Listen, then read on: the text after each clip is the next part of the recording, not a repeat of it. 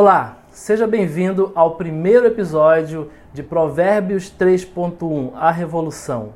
Esse é o início da jornada. E o meu versículo-chave está lá em Provérbios 1:7. O temor do Senhor é o princípio do conhecimento. Os loucos desprezam a sabedoria e a instrução. Eu, como não sou louco, não estou desprezando a sabedoria e a instrução. O estilo de escrita e pensamento de Provérbios dão ênfase em conselhos práticos para a vida diária. Note, para a vida diária, ou seja, todo dia, a todo momento, você pode adquirir sabedoria. Em Mateus 22, 29, diz: Erramos por não conhecer as Escrituras, nem o poder de Deus. É isso mesmo, nós erramos porque nós não lemos, nós erramos porque não conhecemos as Escrituras. Em Eclesiastes 7, 29 diz o seguinte: O que descobri é tão somente isto, que Deus fez o ser humano reto, mas ele se meteu em muitos problemas. Entendeu? O ser humano, ele busca problemas. É lógico que problemas sempre vão existir, mas os problemas são feitos para que eu, para que você possa resolver. Mas nós não precisamos buscar problemas, arrumar problemas. Isso aí não foi feito para gente. As pessoas estão sempre criando grandes problemas, do nada. Já percebeu isso? Converso com pessoas sobre seus problemas e ainda não me deparei com um problema real criado, por exemplo, pela natureza. Todos os problemas foram criados por elas mesmas ou por alguém que está próximo a elas. O primeiro capítulo fala exatamente sobre isso.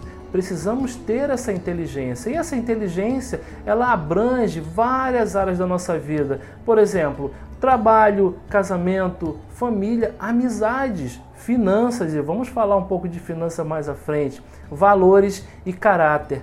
Caráter. Caráter é algo que a gente precisa ter em todos os momentos. Você precisa ser um homem de caráter, uma mulher de caráter. Fora isso, você não está seguindo os planos de Deus para a sua vida. E como hoje é o primeiro capítulo, pense bem: há alguma área na sua vida que precisa de conselhos? Se há, certamente no livro de Provérbios você vai encontrar um conselho excelente para isso. Então, o primeiro passo que você deve dar para ter essa sabedoria é temer ao Senhor tema ao Senhor, siga os seus princípios. Mas não se engane, conhecimento e sabedoria são coisas totalmente diferentes. Conhecimento você adquire em qualquer escola, qualquer curso, aqui você vai adquirir conhecimento, mas a sabedoria está na prática disso. A sabedoria ela vem do alto. Por isso, lá em Tiago 3, do 13 ao 17, diz assim: Quem é sábio e tem entendimento entre vocês? Que demonstre em seu bom procedimento, mediante obras praticadas com a humildade que provém da sabedoria.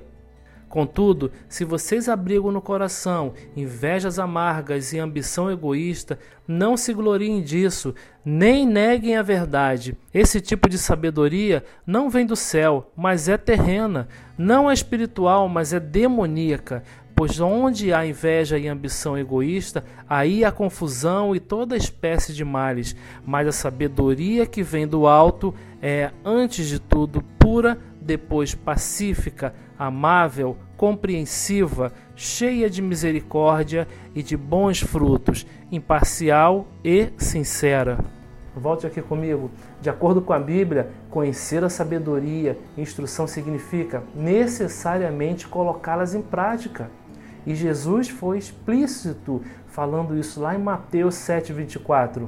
Portanto, quem ouve essas minhas palavras e as pratica é como um homem prudente que construiu a sua casa sobre a rocha. Deixando de lado seu conhecimento educacional, diplomas, certificados, o seu comportamento reflete sabedoria? Nesse primeiro capítulo, três pontos me chamaram muita atenção e são pontos importantes para mim. Primeiro ponto é, ela está na rua, a sabedoria está na rua. Aonde você estiver, você pode adquirir sabedoria. Peça a Deus a orientação, fale com Ele onde quando você estiver dentro de um ônibus, dentro de um trem, fale com Ele quando você estiver andando pelas ruas fazendo seu Cooper matinal, fale com Ele, ela está na rua. O segundo ponto, ela grita chamando a nossa atenção.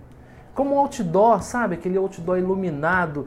A sabedoria ela é assim, ela está chamando nossa atenção, porque ela está dizendo assim, ó, ei, eu estou disponível. Já o terceiro ponto diz assim, ó, a sabedoria pode ser ignorada. Sim, a sabedoria pode ser ignorada, mas há uma consequência para isso. Provérbios 1, 32 fala o seguinte: ignorar sabedoria produz graves consequências, pois a constância dos inexperientes os matará e a falsa segurança dos tolos os destruirá. A escolha, meu amigo, minha amiga, é sua, ela é individual. Ouvir, aceitar os conselhos de Deus ou ignorar e dizer: não, isso não é para mim, é uma escolha sua. Na minha opinião, é mais inteligente você escolher a sabedoria, concorda? Então ficamos por aqui hoje, mas não se esqueça, pegue o versículo chave, aquele versículo que chamou sua atenção, poste lá nas redes sociais e marque a gente lá, arroba. Valeu? Nós seremos gratos a você e a gente vai comentar também seu post, tá ok? Então amanhã estaremos juntos no nosso segundo dia de Provérbios 3.1 A Revolução.